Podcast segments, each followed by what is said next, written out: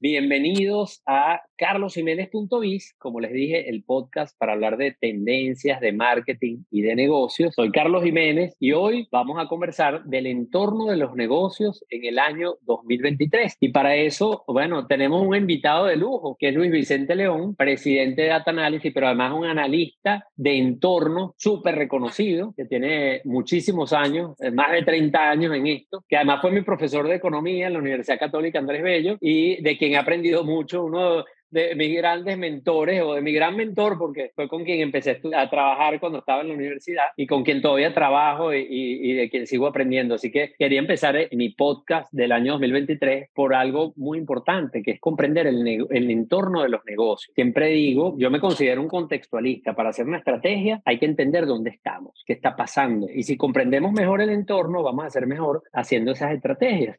Así que me traje al mejor para hablar de ese entorno de negocios en el 2023, que es Luis Vicente León. Bienvenido, Luis Vicente. vale, encantadísimo estar aquí. Qué, qué sabroso poder conversar un, un rato con, contigo y con, la audiencia, un poco sobre un tema además que nos apasiona, ¿no? que es el, el análisis de esas cosas que pasan alrededor de las empresas, de los empresarios, eh, de los negocios y que evidentemente afectan, pero afectan más cuando no lo entendemos. Entonces, el, el gran reto de entender el entorno no, no es solo curiosidad, sino que nos sirva la información básicamente para tomar decisiones. Exactamente, eso es muy importante. Fíjense que eso es la diferencia que hay entre leer una noticia eh, o, o, sí, una noticia en redes sociales o en medios tradicionales o verla, que utilizar la información de ese contexto para el negocio. Porque uno puede estar en un lugar con un amigo comiendo y habla de una noticia, pero eso no tiene una implicación en el negocio. Entonces aquí estamos hablando de información para la acción, información para estrategia de negocio, como muy bien dice Luis Vicente. Fíjate, Luis Vicente, yo pienso, yo en algún momento uso una expresión que digo que, que nosotros en los negocios, en todos los países, yo muchas veces hago referencia a Venezuela, pero en todos los países es como que si nos moviéramos en dos capas tectónicas, la capa local y la capa global, porque nosotros estamos en una realidad local. Aquí vemos que hay muchas personas conectadas desde Venezuela y vaya que Venezuela tiene unas condiciones del entorno muy peculiares y muy, muy importantes y que afectan mucho a los negocios y a la vida de la gente. Pero eso pasa en todas partes.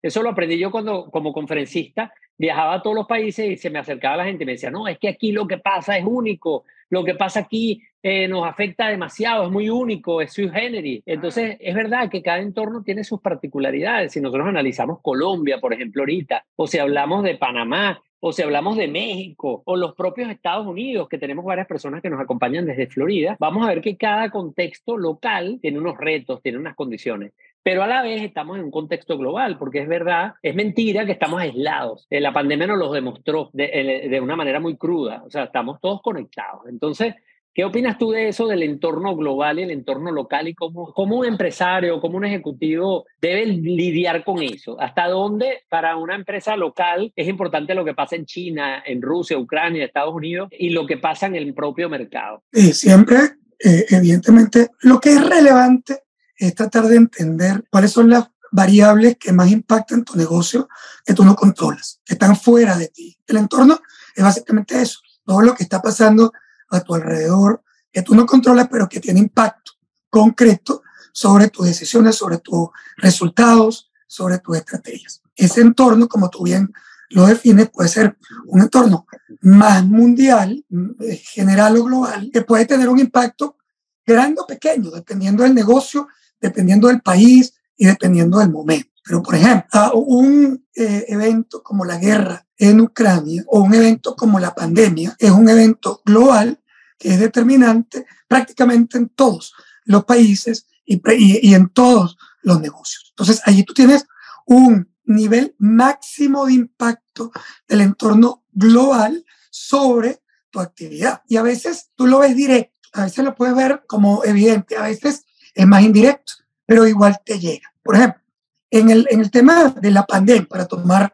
hay unas cosas evidentes de la pandemia, los costos vinculados al, al, tiempo que la gente no pudo trabajar, los sobrecostos de los fletes, que tienen un impacto concretísimo en los costos de la mayoría de las empresas, la pérdida de suministro chino. A lo mejor tú no compras nada en China tú, pero resulta que cuando empiezas a ver, muchísimas de las cosas que pasan a tu alrededor ocurren con insumos, productos, servicios, tecnología china que eh, en cualquier parte del mundo tuvo un impacto importante sobre el abastecimiento y sobre los costos de producción. En el caso de la guerra, ella más reciente, la guerra de Ucrania no solo tuvo ya un impacto importante, por ejemplo, en el incremento en el costo de la energía, un primer elemento importantísimo de esa guerra es que tú sacaste, digamos, del mercado convencional un país que produce 7 millones, exporta más de 7 millones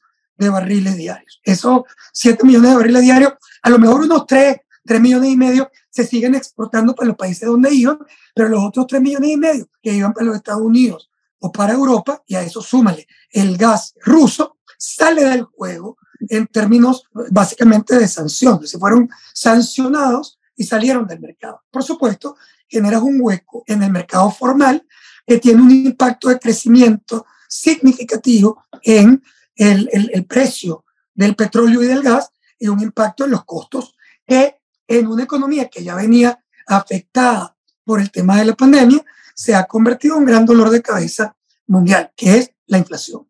Es decir, la inflación, que antes era una cosa bien cotidiana en algunos países de América Latina, Argentina, Venezuela, eh, que son récord eh, mundial de inflación, para nosotros este era el tema de discusión permanente, pero en los Estados Unidos, eh, incluso en países como Colombia o Panamá, la inflación era un non-issue, es decir, no era un tema relevante para el análisis de tu, de, de, tu negocio. Resulta que ahora el, la inflación se ha convertido en un elemento importantísimo, incluso en los Estados Unidos, ni hablar de Europa, y eso obviamente tiene impacto en la vida cotidiana de los negocios en, todo el mundo, pero especialmente también en América Latina. Y eso es cuando estás hablando del impacto global que tú puedes masificar, pero luego tú puedes ir al impacto en un país particular. Por ejemplo, si, si nosotros tomamos a Venezuela como el ejemplo de Ucrania,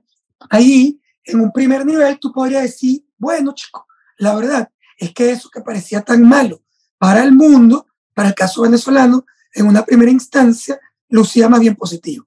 ¿Por qué? Bueno, porque un incremento del precio del petróleo, un incremento del precio de la gasolina en un país productor de petróleo y gasolina, era más bien una buena noticia, porque le incrementaba su ingreso y podía generar una mejora en el flujo de, de recursos de ese país. Pero eso que al principio se convirtió en una cosa medio atractiva, suena horrible que una cosa mala a nivel mundial se pueda, te pueda parecer a ti positivo, estoy hablando positivo en términos de impacto económico. Económico. Ah, resulta que al final del año se convirtió en un boomer. ¿Por qué? Ah, bueno, por otra variable de entorno que también tuvo que ver con lo mismo.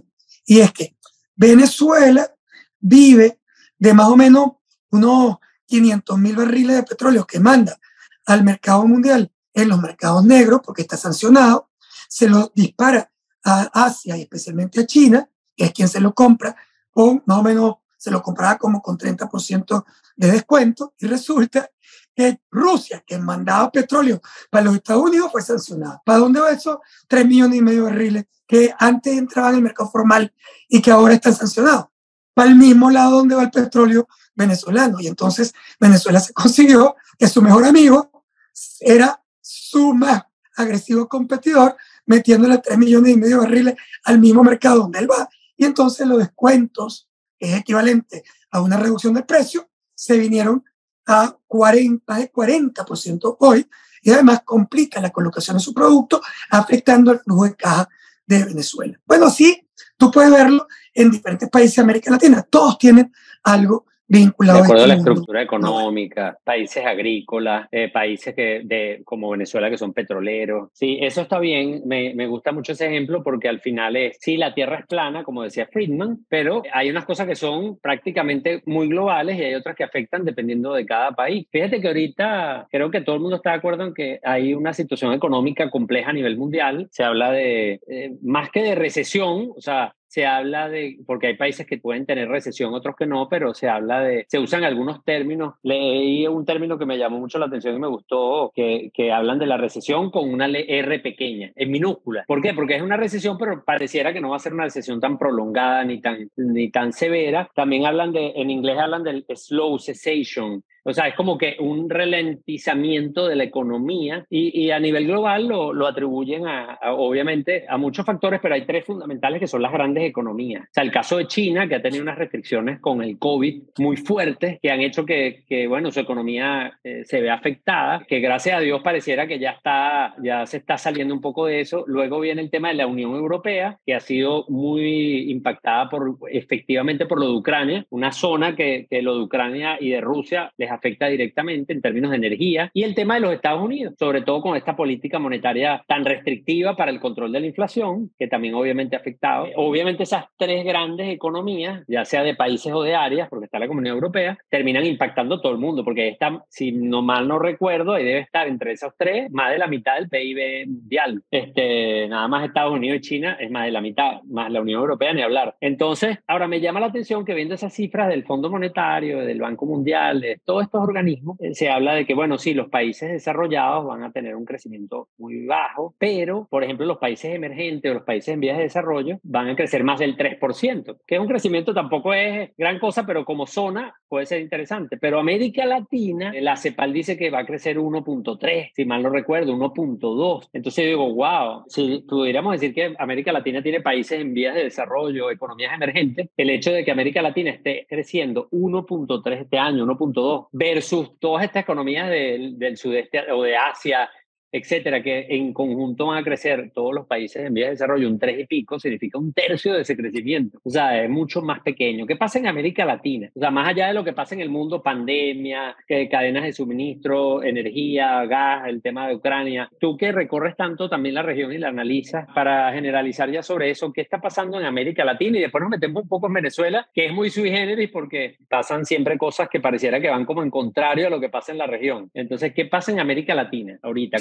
Muy general. Sí, primero una, una región mucho más volátil, porque uno, uno dice 1.5%, pero es que resulta que, que, América Latina tiene variaciones como muy estrambóticas para arriba y para abajo, porque sus economías no son estables, no, no son economías que han logrado procesos de estabilidad. Entonces, tú agarras en un momento determinado una foto de un país como Brasil o un país como, como Argentina, que claro que son muy distintos, pero bueno, son dos monstruos en, para sacar el promedio de América Latina, Brasil, México y Argentina son los marcadores del comportamiento promedio. ¿Qué pasa? Que Argentina es un país con una volatilidad impresionante, prácticamente igual que Venezuela. Todo el mundo habla de Venezuela por sus características y condiciones, pero Argentina, que es muchísimo más grande en su economía, es infinitamente volátil. ¿Y qué ocurrió? Bueno, ocurrió que, que está agarrando un momento en el que en efecto, Argentina viene de una crisis o viene,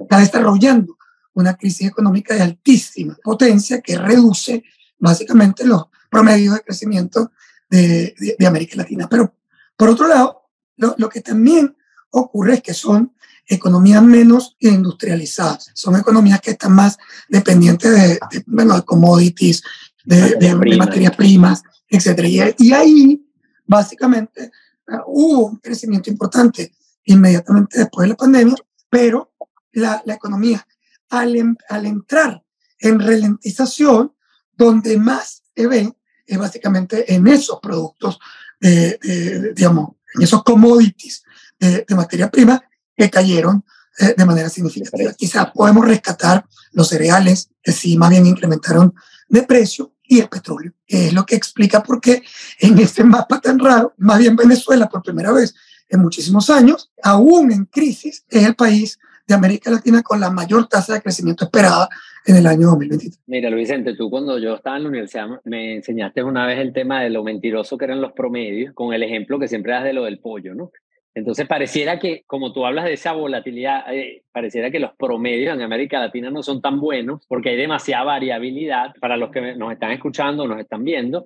Luis Vicente nos explicaba en la universidad que decía, bueno, no hay nada más mentiroso que un promedio, porque si alguien se comió un pollo y alguien no comió nada, el promedio es que cada uno comió medio pollo y eso no es la verdad. Entonces, en América Latina, la pregunta es, ¿Venezuela se está comiendo el pollo? ¿Quiénes están comiendo el pollo en América Latina realmente y quiénes no? O sea, porque en ese promedio, en ese 1% de promedio, bueno, tiene que haber una, una, unos países que pareciera que lo están haciendo bien o están obteniendo resultados y otros que quizás la tienen mucho más cuesta arriba. Tú, a grandes grandes rasgos, ¿quién, ¿quién, podría ser el que se está comiendo el pollo y quién no está comiendo nada en ese promedio tan, tan difícil que es el promedio de América Latina? Sí, hay, han ido variando, ¿no? Pero fíjate que, los, que los países que tienen los mejores índices proyectados para este año son países pequeños, no son los países grandes. Los países grandes les está costando más porque enfrentaron la crisis, se que, tuvieron que gastar muchos recursos en las paralizaciones, tienen, están impactados por los procesos inflacionarios y también son muy dependientes de la globalización. Son países que tienen eh, relaciones muy importantes con ese mundo que, que se ha restringido. Pero, por ejemplo, tú tienes casos como Panamá, que independientemente de que también todos presentan problemas por la crisis, ha logrado de alguna manera resistir mejor ese proceso. Guatemala que también se presenta como un país tratando de resistir los embates de esta crisis. Colombia va a tener un problema, es decir, este año sus proyecciones no son tan buenas como las proyecciones del año anterior, pero sigue por encima del promedio y el caso venezolano. Es lo que uno podría llamar las regiones calientes de, de América Latina en el año 2023. Ahora, esos promedios, como tú decías, que son engañosos, también los porcentajes de crecimiento son engañosos. Porque Venezuela aparece ahí en esa lista. ¿Por qué? Ah, bueno, porque entre el año 2023 y el año, perdón, el año 2017 y el año 2020, Venezuela, o el 2013 y el 2020, en esos siete años, perdón, Venezuela perdió 74% del PIB, es decir, de toda su producción, no su capacidad productiva, pero su producción. O sea, y perdió tres cuartas partes es decir, se enanizó en términos de su producción. ¿Qué ocurrió? Ah, bueno, una vez que cogió piso, más o menos en el foso, empieza un proceso de crecimiento, que es un rebote sobre esa gran caída, que es, por cierto, la caída más importante que ha ocurrido en América Latina sin guerra o sin un desastre natural para un periodo tan corto. Pero entonces, claro, como tu base es chiquitica, cuando tú hablas de 10%, 15%, 20% sobre una base enana, entonces te suena súper cool y te meten en todos los indicadores de, de, región caliente, positivo, y disparas la proyección latina, pero resulta que es 10% sobre una cuarta parte de lo que tú eres. Entonces, no, es un poco engañoso también ese porcentaje. En cambio... Es como un 2% eh, de lo que era antes, por decirlo de alguna manera. Claro. En cambio, los porcentajes en Colombia son más, son más reales, porque la economía no ha tenido o sea, una contracción no ha tenido ni crecimientos brutales ni decrecimientos brutales. Para, para darte un ejemplo, en el caso de los negocios, uno, una de las variables más importantes que está frente a los negocios en América Latina es la apertura que se está generando en la actividad comercial entre Colombia y Venezuela. No, no lo hablo solo porque lo digo desde Venezuela, sino porque esa es la frontera activa más, fue la frontera activa más importante de América Latina, donde se, se comerciaron más de 8 mil millones de dólares entre Colombia y Venezuela en la frontera. Bueno, 8 mil millones de dólares. Ninguna frontera, ni siquiera la brasileña con Argentina, eh, jamás ha comerciado una magnitud, eh, un comercio de esa magnitud. ¿Qué pasa? Que cuando tú planteas ahorita la apertura, la reapertura, luego de más de siete años de estar cerrada esa frontera, ahí hay una cosa que todo el mundo está mirando, pero sobre todo los colombianos están mirando. ¿Por qué? Bueno, porque esa relación colombo-venezolana es una relación que siempre ha favorecido a Colombia, que es un país mucho más fuerte en términos industriales y que tiene mayor capacidad de colocar productos en Venezuela y siempre lo fue. Eh, Venezuela le colocaba, pero le colocaba petróleo, gas, o sea, petroquímica. Eh, eh, pero Colombia coloca productos industriales en Venezuela y coloca servicios en, en Venezuela. Y era siempre más grande en términos de valor. Cuando los, los colombianos, al hablar de la apertura, se voltearon automáticamente para entender, oye, podemos volver a hacer negocios importantes en Venezuela como lo hacíamos en el pasado. Y ahí te conseguiste con algunos problemitas técnicos. El primer problema técnico que te consigue es que si bien es cierto, tú estás recién abriendo la relación comercial colombo-venezolana, no es verdad que Venezuela está cerrada desde hace por lo menos tres o cuatro años.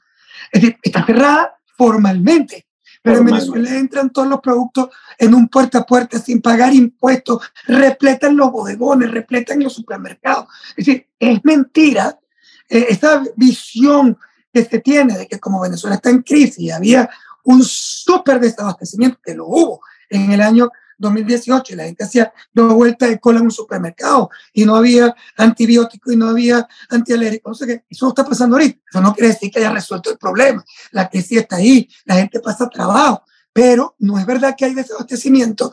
¿Por qué? Bueno, porque el mercado se abrió informalmente. Entonces, tú en verdad consigues un arequipe colombiano en la esquina, si te da la, si te da la gana hoy. Y la apertura, más bien lo que te da es una oportunidad de formalización de lo que de todas maneras está pasando de manera informal. Ahí se pueden generar oportunidades, sobre todo para las empresas formales y grandes que tienen su producto aquí a través de brokers y que ahora lo pueden traer de manera directa y a lo mejor ahorrar y, y vender en mejores condiciones. Pero el segundo problema es el que yo quería referir. Cuando había un negocio de 8 mil millones de dólares en la frontera colombo-venezolana, el consumo per cápita en Colombia era de 7.100 dólares anuales y el consumo per cápita venezolano era de 7.800 dólares anuales. Eso fue hace siete años, cuando tú estabas en el clímax de esa relación. Hoy, el per cápita de consumo colombiano es de 7.800 dólares. Es decir, creció, pero fuerte, pues. alto.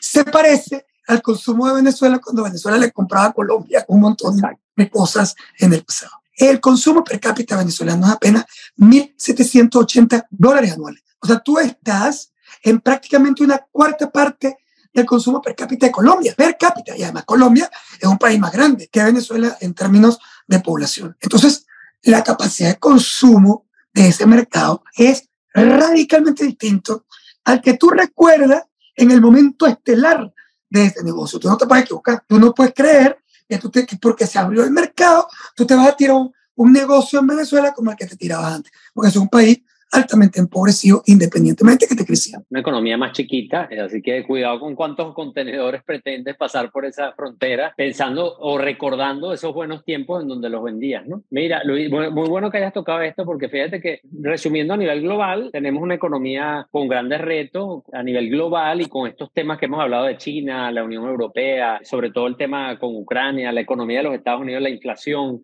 En el caso de América Latina, muy variable, muchas diferencias. En el caso de Venezuela, y para hacerle honor al, título de este episodio de Punto Biz que dice que hablamos del entorno de los negocios en el 2023, me pareciera que a nivel global este va a ser un año complejo en términos de negocio, lo cual no significa que no haya oportunidades, por cierto, siempre lo digo. Incluso cuando hay recesión, hay grandes oportunidades para algunos sectores, para algunas empresas, e incluso cuando hay crecimiento, no todas las empresas les va bien. Esto es importante que lo entendamos, porque a veces nosotros pretendemos planificar con base a las noticias y si la economía va bien, asumimos que nos va a ir bien. Y hay años en que la economía va bien y nosotros nos puede ir muy mal porque la, no tenemos una buena propuesta de valor, no hicimos bien el trabajo y simplemente nuestro negocio no tiene buenos resultados. Así como en un año de crisis podemos identificar oportunidades, podemos ser buenos ejecutando y, nos defendemos mejor. Entonces, cuidado con esas conclusiones tan directas como que si a todo el mundo le va bien, yo también voy a estar bien. O al revés, o si hay recesión, está, está todo perdido, yo no puedo hacer nada. En el caso de Venezuela particularmente, porque había mucho, eh, hay algo que estoy percibiendo que es que hoy día ni siquiera es nada más Venezuela y Argentina, que son países con alta volatilidad, como tú lo decías, sino que incluso globalmente, cuando tú revisas, es muy común que estos organismos que hacen eh, estas estimaciones suelen ajustarlas con frecuencia porque, bueno, el mercado va cambiando, suceden cosas que nadie tenía en el radar y es lo que llamamos la incertidumbre, muchas variables que no se sabe qué puede pasar. En el caso de Venezuela, el año pasado había cierto optimismo, eh, habían unas proyecciones que hablaban de crecimientos que eran eh, impresionantes para el año 2023, pero siento que en la medida que fue terminando el año y sobre todo comenzó el año nuevo, como que muchas se fueron como reajustando. ¿Cómo dirías tú que va a ser el entorno de los negocios en Venezuela para este año 2023? Sí, fíjate,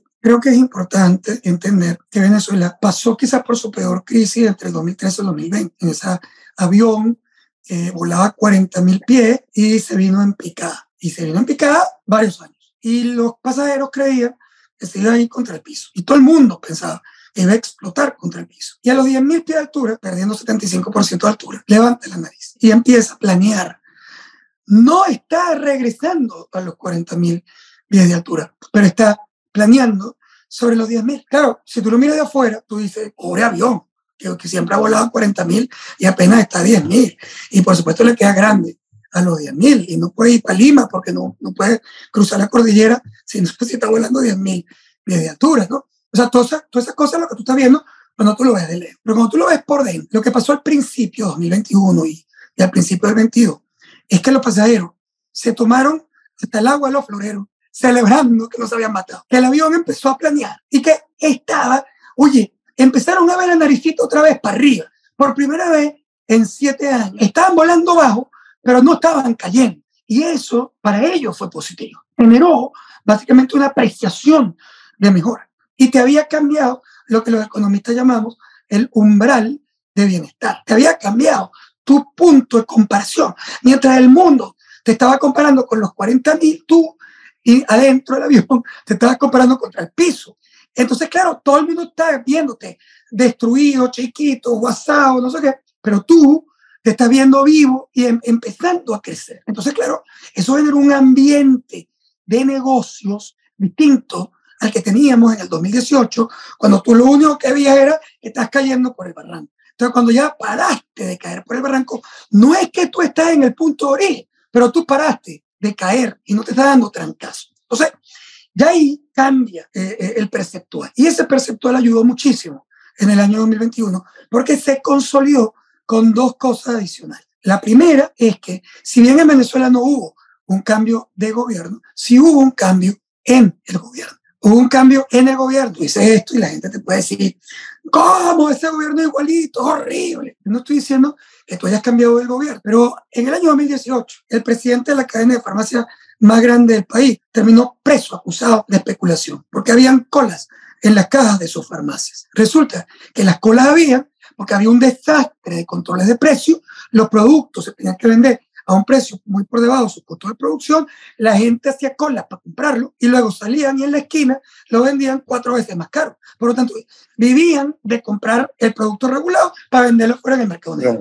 O sea, no había forma de que tú pudieras controlar ese proceso. Y ese señor lo metieron preso, pero además metían preso a la gente por comprar, por pagar en dólares, porque estaba prohibido, era un pecado mortal operar en dólares en Venezuela. Todo eso pasaba ayer, en el año 18. Y si tú necesitabas antibiótico, te lo tenían que traer a alguna de las empresas de Miami o de Bogotá o de Panamá y se demoraban dos o tres días en traer. Eso cambió. Y al cambiar, tú no te estás comparando contra el momento en que tu vida era normal en Venezuela. Estás comparando contra el momento horroroso del 18. Y entonces, al compararte contra ese momento, tú te sentiste mejor y empezaste a ver un gobierno que también abrió el mercado cambiario, que te permitió operar en dólares, que eh, se hizo el loco a veces o cambió leyes para que tú pudieras operar fácticamente en moneda extranjera y además olvida los controles de precios y permite que el mercado se ajuste. Entonces, ¿qué pasó?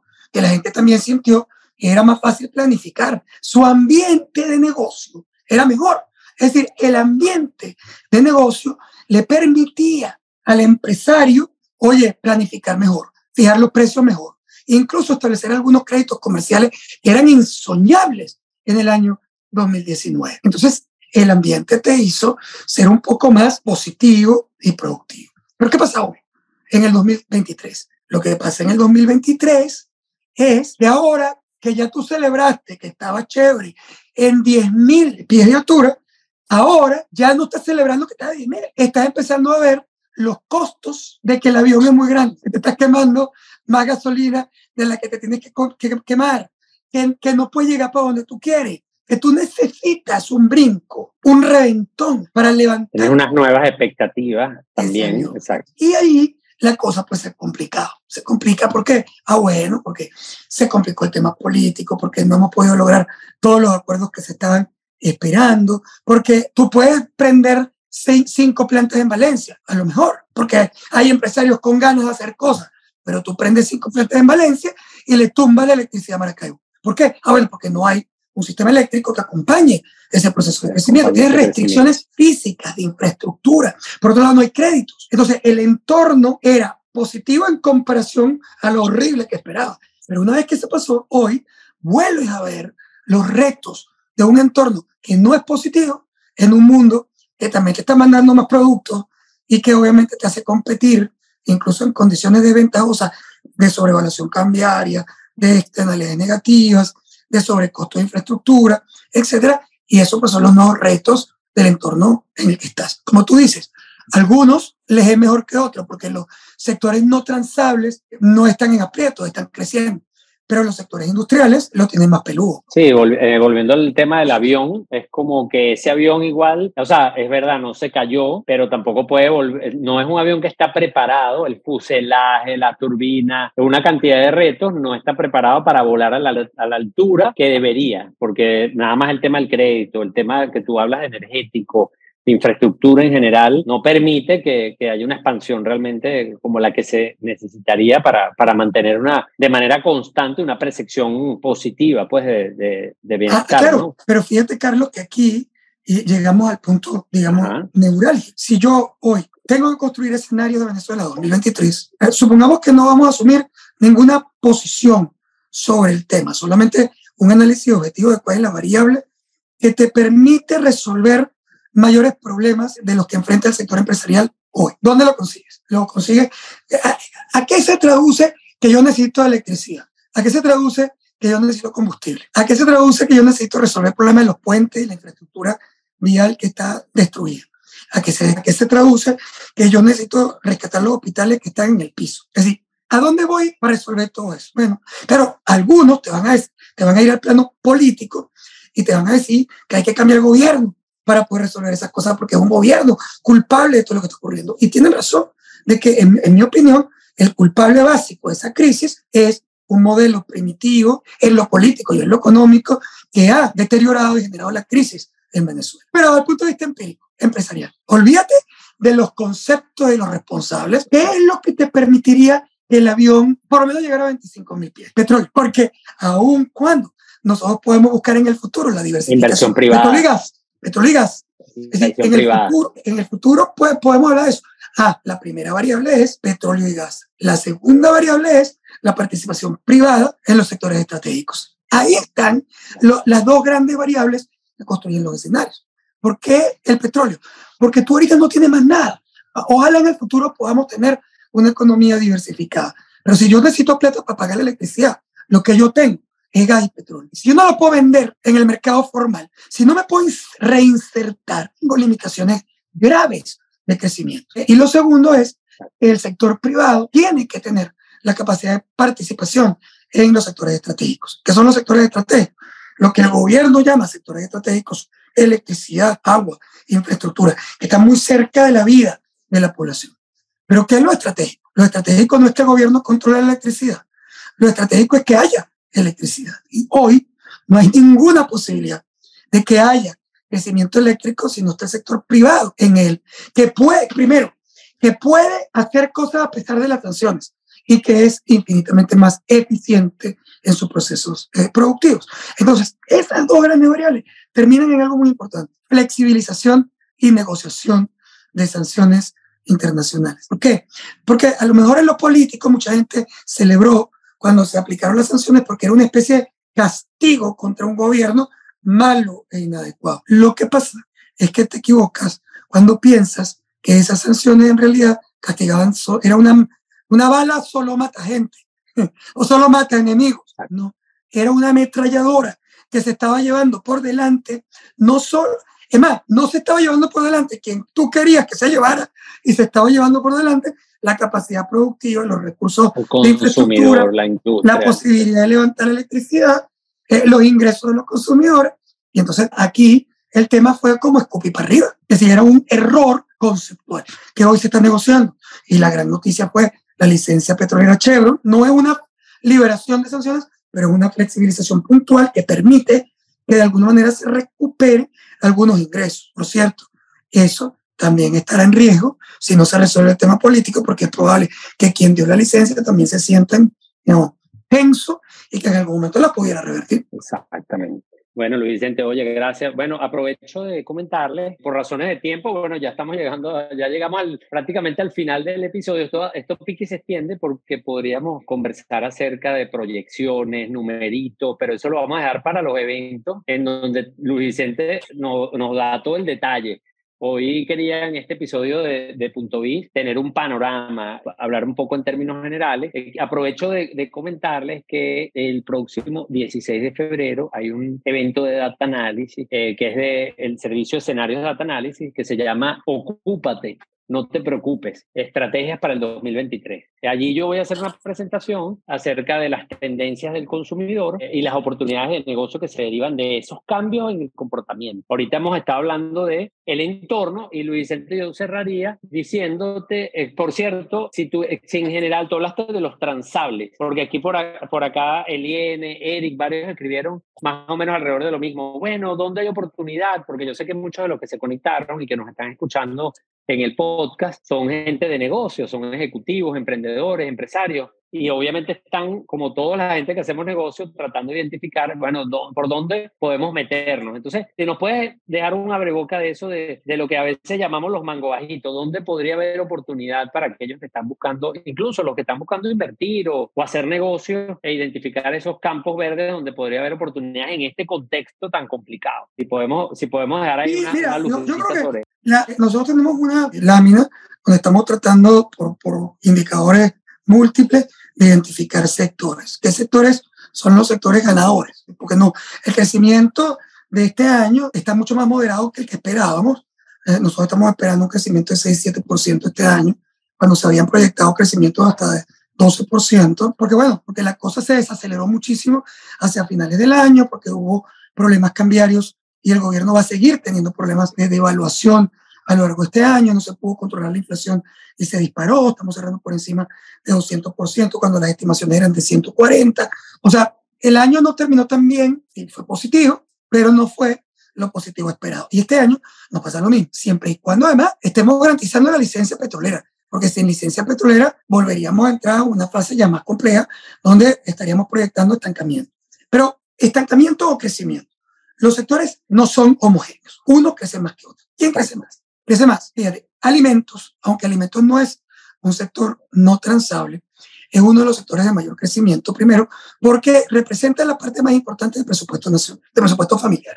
Segundo, porque la pandemia hizo que la gente le tuviera más miedo a no tener producción alimentaria cercana. Tercero, muy importante, porque los precios internacionales crecieron. Entonces, los productores locales que están vendiendo a precio internacional están haciendo una cosa como una exportación interna. Se están pudiendo vender. Que no es estímulo. Que les atractivo. Entonces, fomenta otra vez la siembra la producción. y, la producción. Luego está el sector comercio y servicios, porque esos son no transables puros. Y ellos están incluso viviendo una etapa de, de pico, una etapa de crecimiento importante. Luego están todos los sectores de tecnología. ¿Por qué? Bueno, primero porque la pandemia nos enseñó básicamente a que si tú quieres mantenerte en el mercado, vas a tener que seguir adaptándote y creciendo en los temas de tecnología. No hay forma, ya, ya se te va a hacer absolutamente imposible. El cuento de que yo no invierto porque no tengo plata es, es morir. O sea, sin tecnología no hay forma. Y la tecnología no compite tampoco con importaciones, es ella misma un servicio. Y finalmente salud. Los sectores de salud han crecido de manera significativa, aunque ahí otra vez tienes que tener mucho cuidado con las comparaciones. ¿Por qué? Porque claro, si tú comparas el comportamiento del sector salud en el año 2020 y en el año 2022, tú podrías decir, ups, se vino abajo, se descalabró el sector de salud contra el 2020. No, lo que pasa es que el 2020 era el atípico. Tú en el año 2020 estabas repleto de enfermos en todas las, eh, en todas las clínicas, en todos los hospitales, en todas las farmacias, comprando para la pandemia. No, no te puedes comparar con ese pico, porque ya la pandemia, aunque sigue, no tiene demanda de ese tipo. Entonces, tú te tienes que comparar con el 2018, con el, con el 2020. Ahí es donde tú te debes realmente comparar y te vas a conseguir con que la salud quedó, o sea, subió mucho, bajó, pero quedó por encima de sus niveles convencionales. Ahí es donde yo diría están los grandes sectores. Y luego la expectativa de crecimiento regional en las zonas petroleras. ¿Por qué? Ah, bueno, porque si tú tienes consolidación de las licencias petroleras, el sur de la, las zonas, todos los campos petroleros de Chevron que están en Cabimas y que están por allá por Monagas, son las zonas donde los proveedores van a empezar a cobrar, donde va a haber más empleo, donde hay inversiones de OPEX para replantear producción. Y ahí estas zonas también van a tener impactos positivos que se suman a el turismo interno y la agricultura. Perfecto, Luis. Gracias. La última pregunta que escribe por aquí nuestro amigo Rafael Cacique. Sector seguros, ¿cómo lo ves? Bueno, el sector seguros la tuvo bien dura a lo largo de toda esta crisis. El único que la supera con creces es el sector de construcción, que perdió más del 90% del PIB en, cuando el país perdió 75%. Ah, pero el sector de seguros lo que ha tenido en estos últimos tiempos es eh, algunos lanzamientos creativos para tratar básicamente de, oye, de, adaptarse a ese mercado. Entonces, tú tienes seguros en bolívares para los venezolanos de atención interna, pero que están indexados. seguros en dólares para los venezolanos que se atienden internamente y que eventualmente eh, pueden ser atendidos. Seguros en dólares internacionales que han tenido básicamente también un, un, elemento importante de crecimiento en Venezuela, aunque no impacta en el sector seguro local, eh, eh, de alguna manera están dentro del mapa de aseguradores. Son más duros, ganan menos dinero que en el pasado, pero el sector de seguros ha ido buscando nuevas alternativas para mantenerse vivo y están vivos. Si tú ves los resultados de, los, de las tres grandes compañías de seguro venezolana, el año pasado por primera vez no fueron tan malos como lo que teníamos en los años previos. De nuevo, no es que tú estés chévere, es un sector muy difícil, porque el consumidor está muy afectado y porque los costos vinculados a la atención se han crecido muchísimo en dólares, pero ellos también se dolarizan. Sí, pero es un buen ejemplo. Creo que el sector de seguro y salud también en general son buenos ejemplos de cómo te has adaptado, cómo has sido creativo buscando alternativas. ¿no? Yo les voy a decir, o les voy a invitar a todos los que han hecho preguntas y creo que con estas preguntas que yo seleccioné, llegamos bastante a, lo que era el, el, sentir de, de, lo que era el chat y la área de preguntas, pero yo les voy a invitar a que le escriban directamente a Luis Vicente en sus redes sociales. A Luis Vicente lo pueden encontrar en Twitter, donde es muy activo, estivo en Luis Vicente León, pero también en Instagram, para los que prefieran, Luis V. León. En esas dos plataformas, si quieren, eh, escríbanle a Luis Vicente, si quedaron con ganas de, de pedirle asesoría, de llevarlo a algún evento de su compañía para que le hable específicamente de ese sector en el que ustedes están. Entonces, escríbanle en las redes y con mucho gusto, eh, creo que ahí lo van a poder eh, contactar. También, entonces les recuerdo a aquellos que quieren ir al evento de Data Analysis, que es el 16 de febrero, que, bueno, entren o sigan las redes de eh, Data Analysis para que vean la información del evento. Aquel que quiera ir y que tenga algún motivo por el cual cree que es muy importante, bueno, le invito a que me escriba y me hable un poquito de, del principal mensaje que le dio Luis Vicente con esta charla. Escríbanme, por favor, mensaje directo a mi Instagram, Carlos Jiménez Net. En Carlos Jiménez Net, escríbanme qué le pareció este episodio de Punto Vis con Luis Vicente León para hablar del entorno de los negocios 2023 y por allí me dieron permiso la gerente de Data Analysis, me dijo, mira, si quieres regalan una entrada para el evento de Data Analysis, una entrada online, así que no importa dónde estén, si están en Cabima, si están en entonces, escríbanme entonces, vamos a hacerlo así, me escriban por eh, un mensaje directo por Instagram y me cuentan un poco qué le pareció la charla de Luis Vicente, qué, qué se llevaron, eh, qué se llevaron en la práctica de la charla, qué pueden aplicar, de qué les ayude y yo, que, de qué les puede ayudar esto que hablamos en este episodio. Y eh, voy a elegir la respuesta que más me guste y además le voy a compartir a Luis Vicente, mira lo que dijeron y a esa persona le vamos a invitar sin costo alguno al evento de Data Analysis del 16 de febrero. Así que bueno, Luis Vicente, un millón de gracias, nos queda mucho por hablar de esto, pero bueno, por hoy creo que es suficiente, ya hemos, nos llevamos una buena visión, gracias por, por tu tiempo. Gracias y, y bueno, seguimos en contacto. Gracias a todos los que se conectaron. Buenas noches, hasta luego.